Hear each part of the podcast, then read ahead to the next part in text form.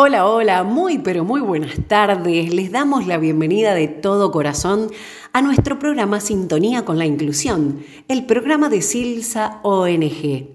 Les contamos que está dirigido por Valeria Garay.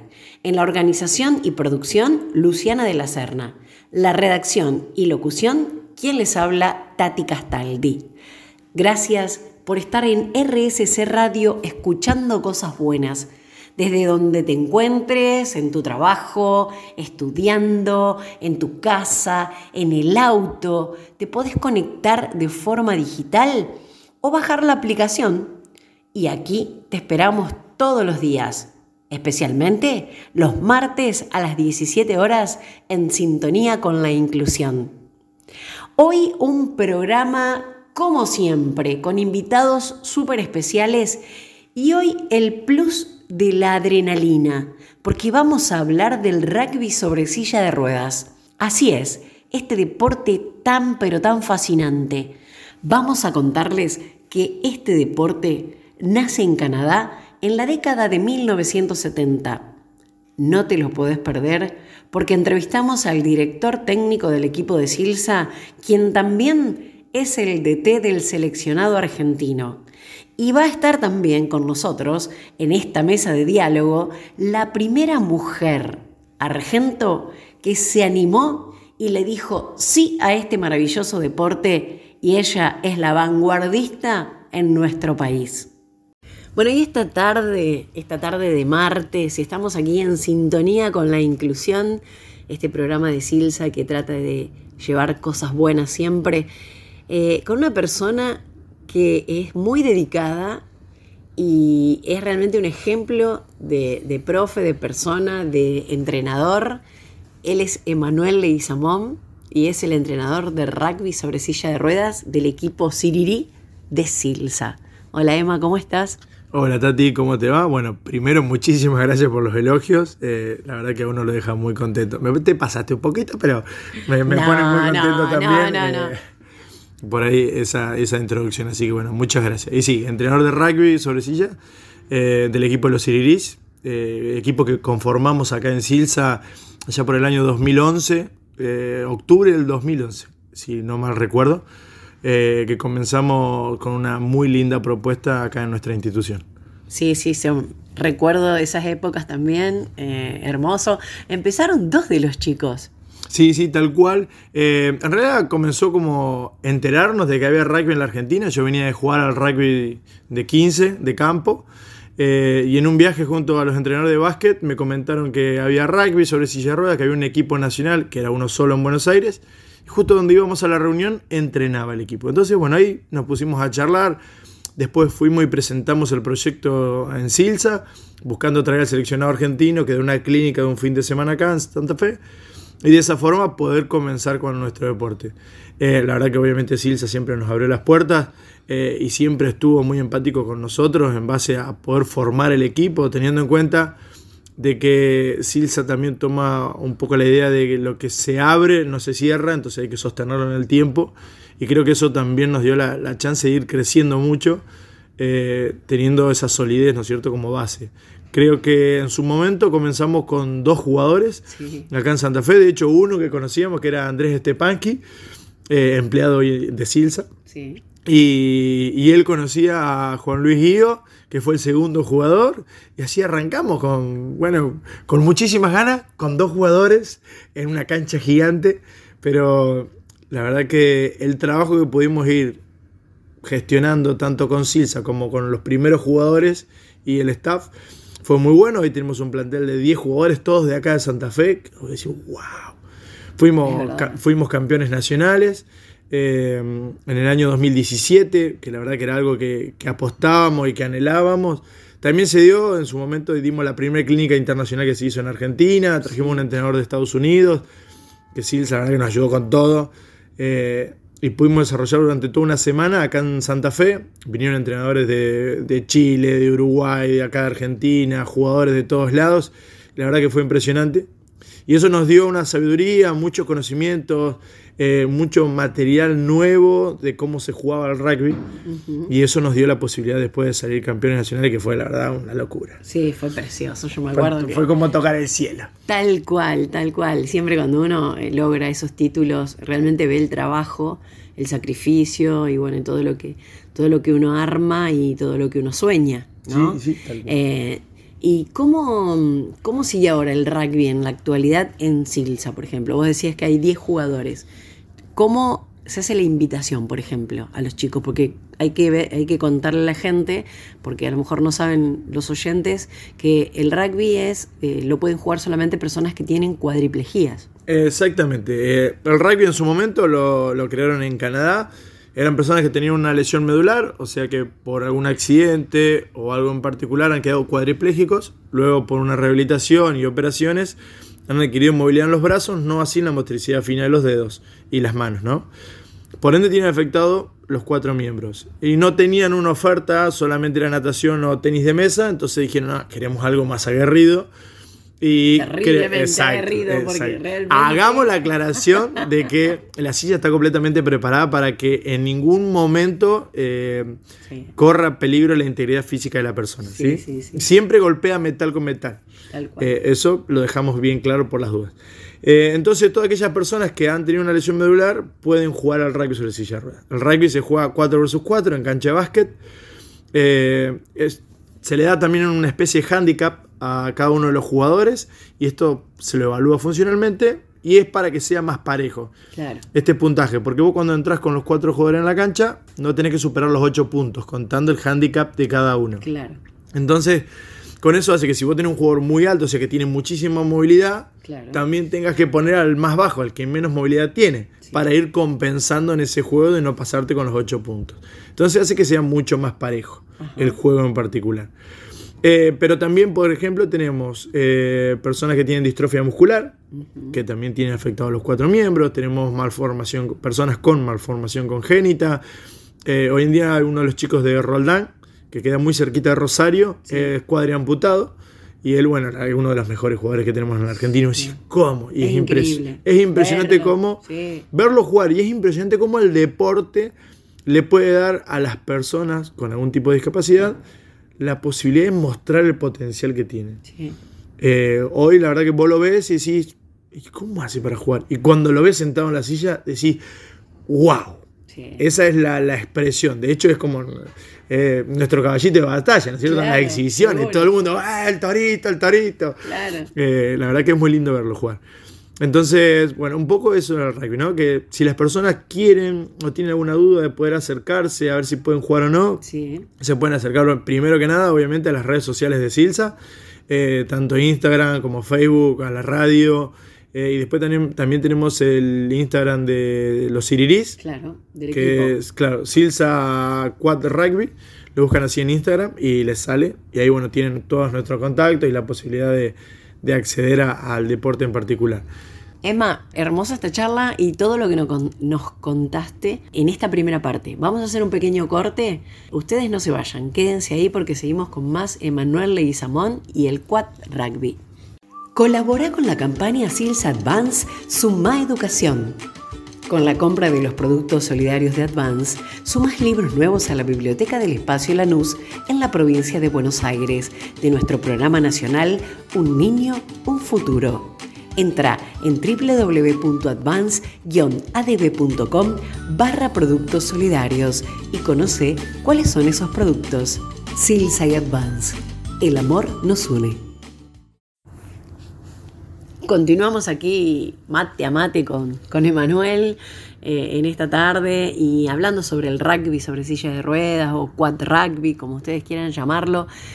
Vamos a preguntarle porque él, no solamente que es el director técnico del equipo de Silsa, sino también es el DT del seleccionado argentino de rugby. Contanos sobre eso, Emma. Bueno, la verdad que algo que uno, o al menos yo como entrenador, siempre soñé de que arranqué. Cuando jugaba al rugby, uno ya se trataba de imaginarse que quería jugar en los Pumas en su momento. Después, obviamente, no se dio, pero eh, la verdad que después de tener la posibilidad de dirigir a un seleccionado argentino eh, es casi más o menos lo mismo. Eh, estás no dentro de la cancha, pero seguís vistiendo la celeste y blanca eh, y buscás llevar, obviamente, los colores de Argentina lo más arriba que se pueda. O al menos poder ver la bandera argentina flamear, la verdad que es algo, una locura. Bueno, vos también, vos también lo has vivido desde el básquet. Como deportista Exacto. lo hemos vivido y es, y es, es alucinante. Creo que desde que comencé primero a entrenar el equipo de, de Silsa, uno ya se lo tomaba, si bien lo veía lejos, pero bueno, se lo tomaba. Después, en el 2013, me llamaron para ir como eh, colaborador a una Copa América que se hizo en Birmingham, en Estados Unidos. Eh, a lo cual, bueno, para mí fue, la verdad que sorprendente la posibilidad de, de, que me llame primero el seleccionado argentino, ¿no? Representar a Argentina, cantar el himno nacional. Pero también ver esas grandes potencias, Brasil, Canadá, Estados Unidos, jugar era una locura. La verdad que fue una locura. Sí, y así nosotros viste que los vemos, pero en video, los claro, vemos lejos. Exacto, no o a veces es tenemos, tenemos este, jugadores eh, que uno admira realmente y tenerlos ahí o, o jugar contra ellos es maravilloso. Sí, tener la posibilidad de sacarte una foto, porque uno los ve muy profesional y todo, pero después te lo cruzas en los pasillos y te quieres sacar una foto. Y la verdad que está muy buena onda todo. Yo por ahí sigo mucho a los dos entrenadores, al de Estados Unidos y Canadá, porque son eminencias en el rugby en el mundo, en el deporte también. Y, y podértelo cruzar, poder charlar un poco de rugby, eh, que te digan cosas simples que vos decís, wow, mira esto. Claro. La verdad que fue impresionante. Y bueno, ahí comenzó un poquito mi camino. Y en el año 2017, yo estaba ya como asistente, eh, dieron la posibilidad de presentar un proyecto, eh, lo que es la Fundación Rugby Amistad, quien nuclea el rugby en la Argentina. Claro.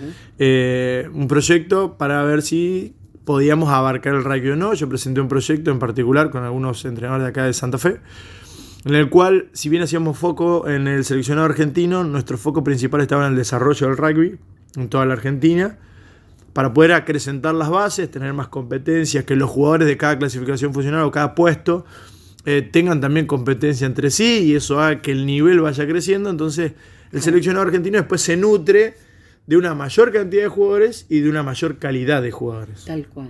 Entonces, bueno, eh, gracias a Dios, en marzo, si no me equivoco, del 2018, no, nos dieron la notificación de que podíamos tomar y que nos había, habían elegido nuestra propuesta lo cual la verdad que fue algo muy, muy, pero muy, muy interesante y con una alegría terrible, porque también teníamos en cuenta que había mucha gente con mucho, mucha historia en el rugby acá en la Argentina y que también había presentado sus propuestas y, y que piensen en la nuestra o que por ahí apuesten a la nuestra. Claro, porque ustedes eran entrenadores muy nuevitos. Claro, o sea, exacto. No tenían la experiencia de no, todos nosotros. Eh, y inclusive la experiencia como entrenador que teníamos era de, de entrenador de equipo nada más. Claro. Eh, y bueno, así fue como el 2018 y comenzamos nuestro proyecto.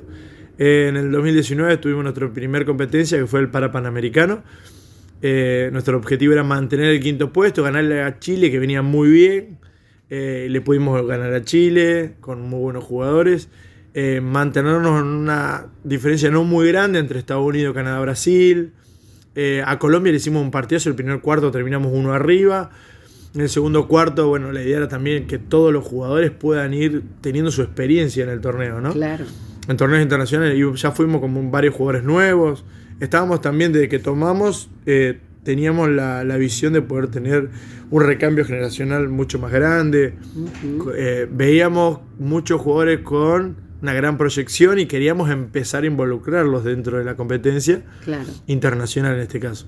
Y bueno, así es. Hoy en día, por ejemplo, tenemos, hoy en 2023, eh, tenemos un 95% de jugadores nuevos eh, dentro de nuestra cantera de jugadores. O sea, solamente dos jugadores se mantienen de esos primeros inicios dos jugadores que son referentes verdaderamente de ese equipo. Claro. Eh, y así fue como bueno, fuimos involucrándonos y en marzo de este año logramos lo que fue la medalla de bronce en el, en el sudamericano, ganándole a Brasil B, que la verdad que un equipazo ya Brasil A, Brasil B tienen... Tienen un equipo increíble. Yo siempre digo, ¿no? Brasil es, es, potencia dentro de lo que es todo eh, Sudamérica, vamos sí, a decirlo sí. así, ¿no?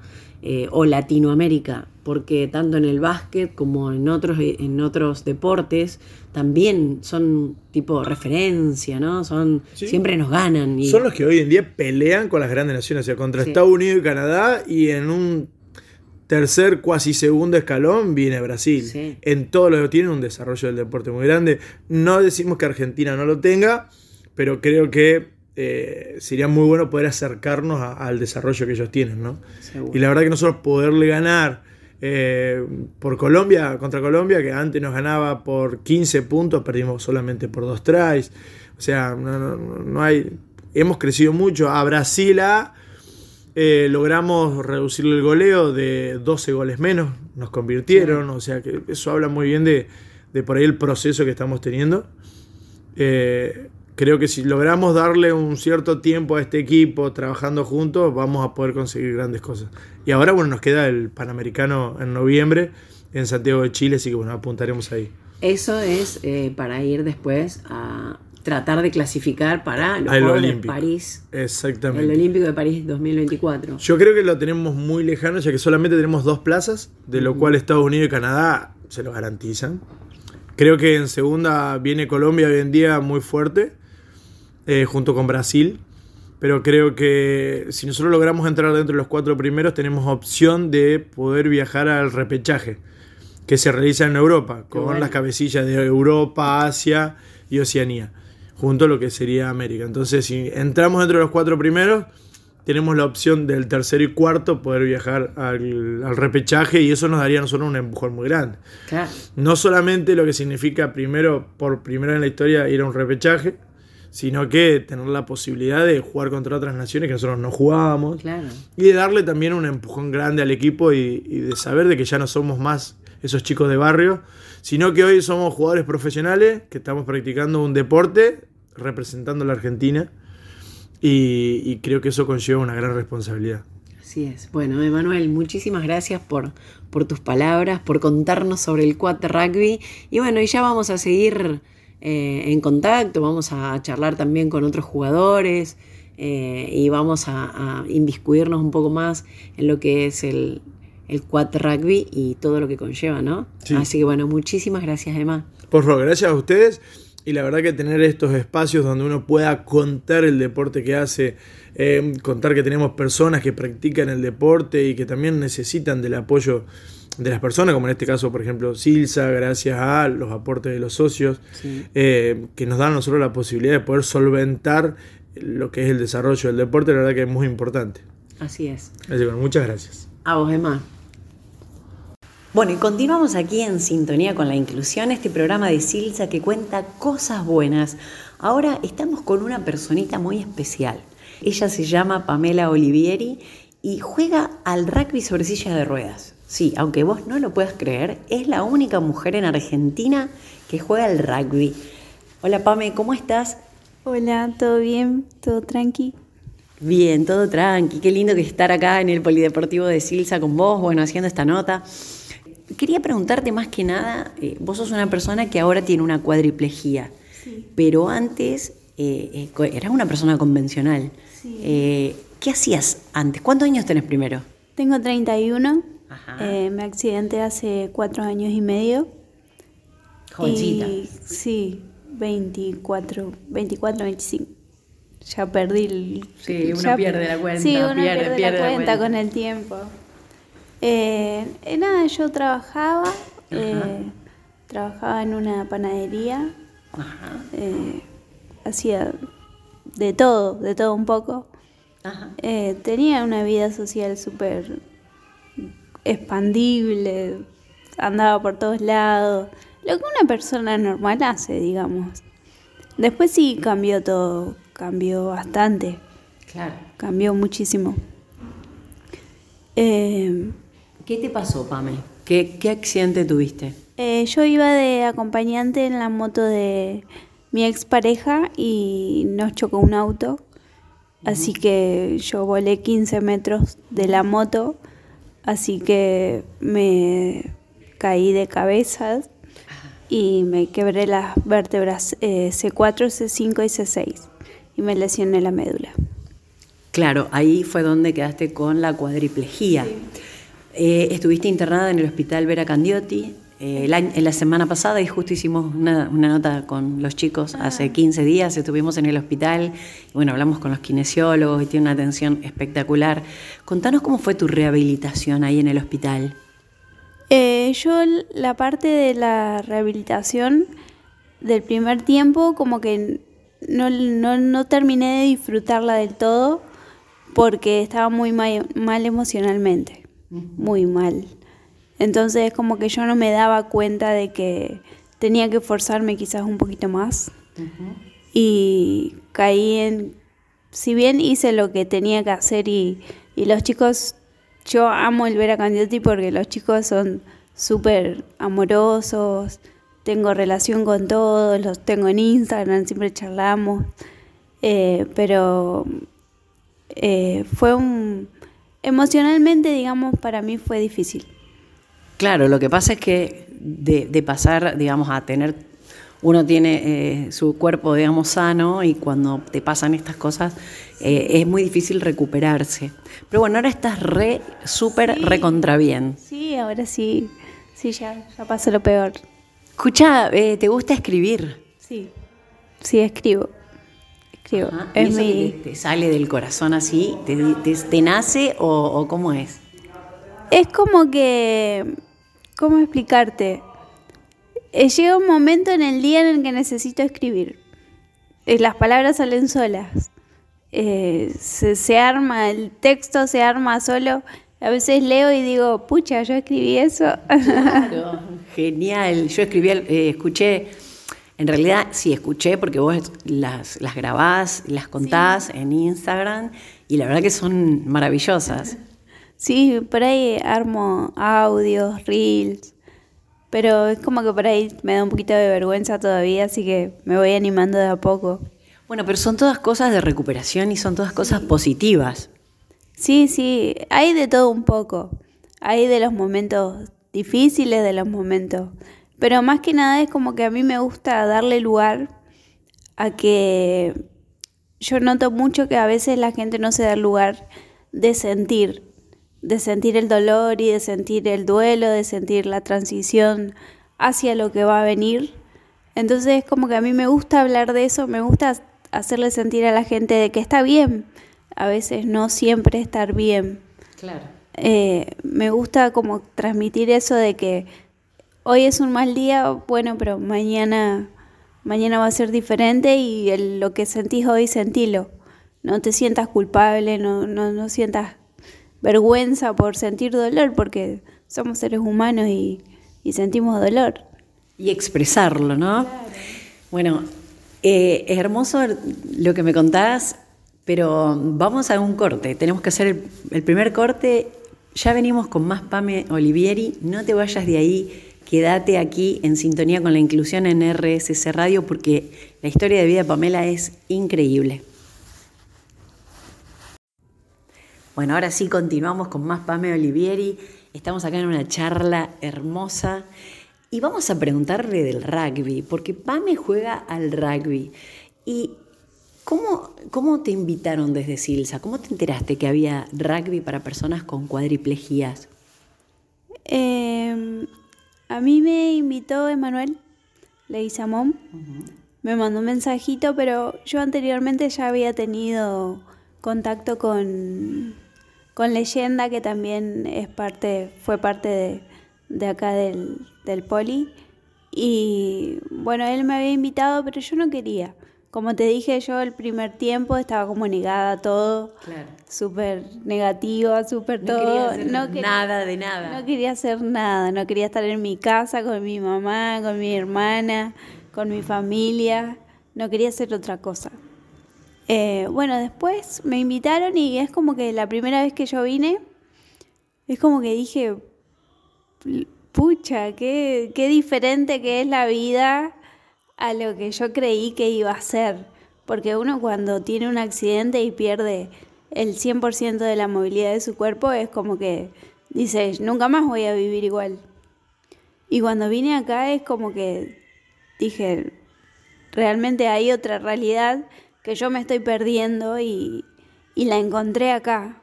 La encontré, la encontré en los torneos, eh, la encontré en los chicos, en mis compañeros. Si bien no tenemos todas las mismas lesiones ni, ni somos todos parecidos, pero eh, hay algo en común y es que el tratar de como de, de salir adelante con la condición que tengas. Eh, como que no, ni siquiera hay una condición, o sea, es seguir adelante con lo que tenés como cualquier persona. Tal cual, tal cual. Y esto de eh, compartir con los chicos, porque bueno, vos sos la única mujer acá en el club y en el país, según tengo entendido. ¿Cómo, ¿Cómo es el trato con ellos? ¿Cómo te llevas con ellos? Bien, con todos. Eh, son amorosos, digamos, te cuidan, te miman. Sí, yo me siento súper cuidada, súper mimada, súper... O sea, aparte es como que no se siente la diferencia. Yo no me siento una mujer entre los hombres. Claro. Yo me siento parte del equipo y no es que en algún momento del, entrenamiento diga, uy, soy mujer, quizás por eso. No, no, yo no, no siento para nada eso. Eh, me siento súper eh, incluida en todo.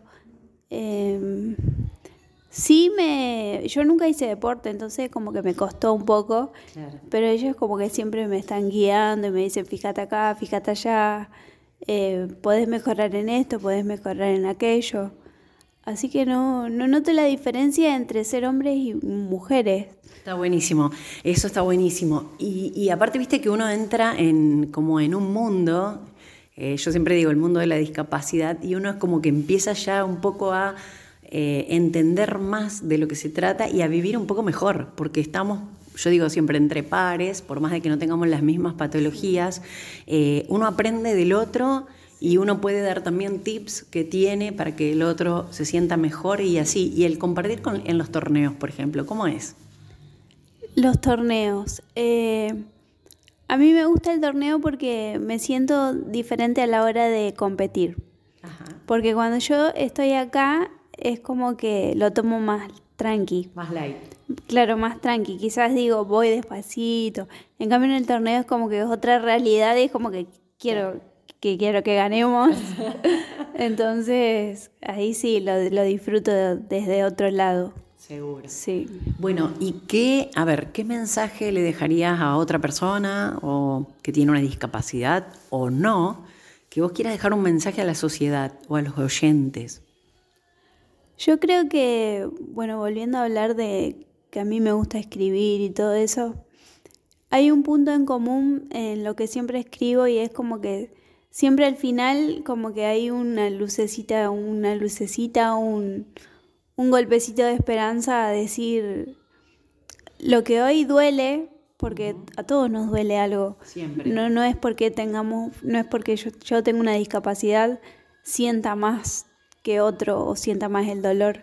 Es así, yo siempre digo que todos tenemos algo, por más de cualquier persona, ¿no? todos siempre tenemos algo por lo cual eh, algo nos hace mal, nos afecta. Sí, porque todos transitamos, todos transitamos un duelo, una pérdida, todos transitamos el no tener algo, el extrañar algo, el querer volver al pasado.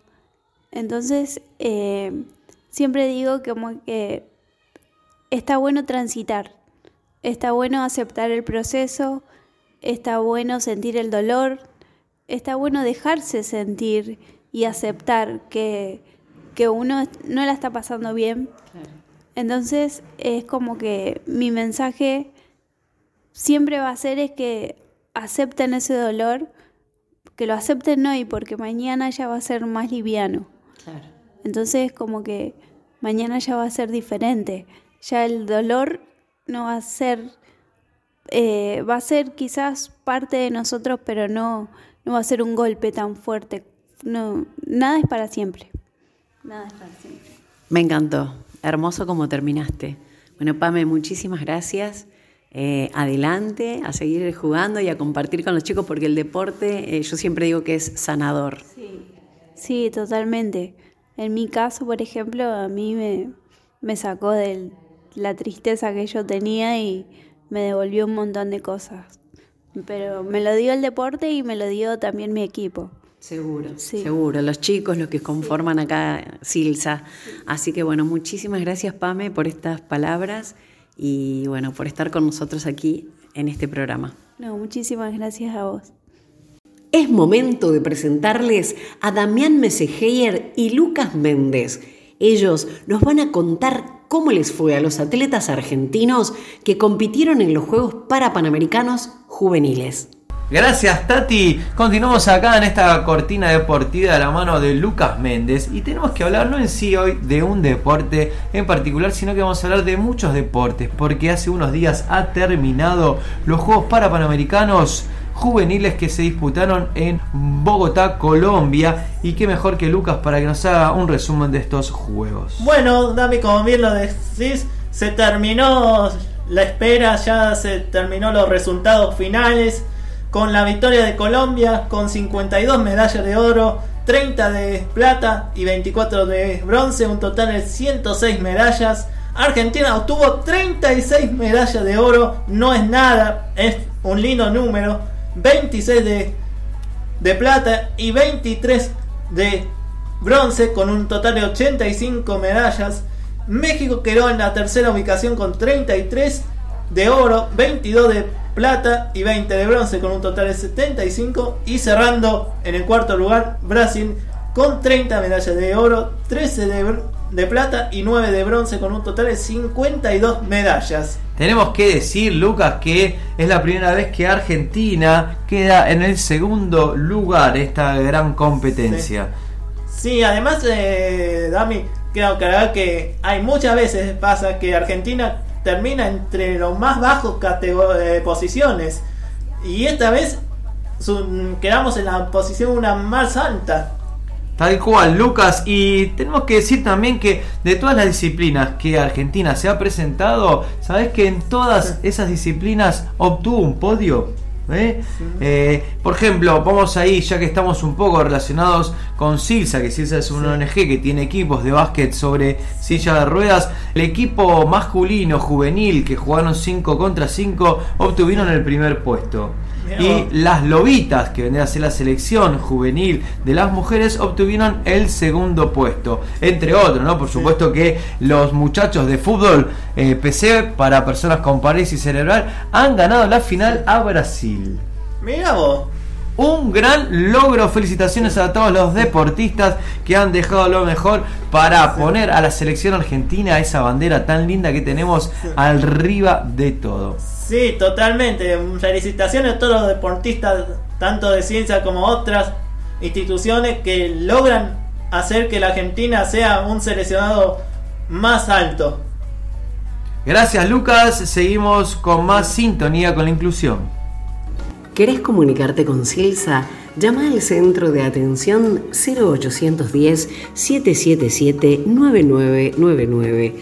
Si querés conocernos más, podés ingresar a www.silsa.org o visitar el Instagram arroba silsaong. Si querés colaborar con tu granito de arena, comunícate al WhatsApp de la institución 011 65 88 0012. Pasó rapidísimo esta hora, increíble en RSC Radio. Gracias una vez más por haber escuchado nuestro programa Sintonía con la Inclusión, donde hablamos de cosas buenas. Gracias a los operadores técnicos que posibilitan también la salida al aire de nuestra transmisión. Los esperamos el próximo martes a las 17 horas con la mejor onda todas las vibras positivas y todas las ganas de que te sintonices con la inclusión.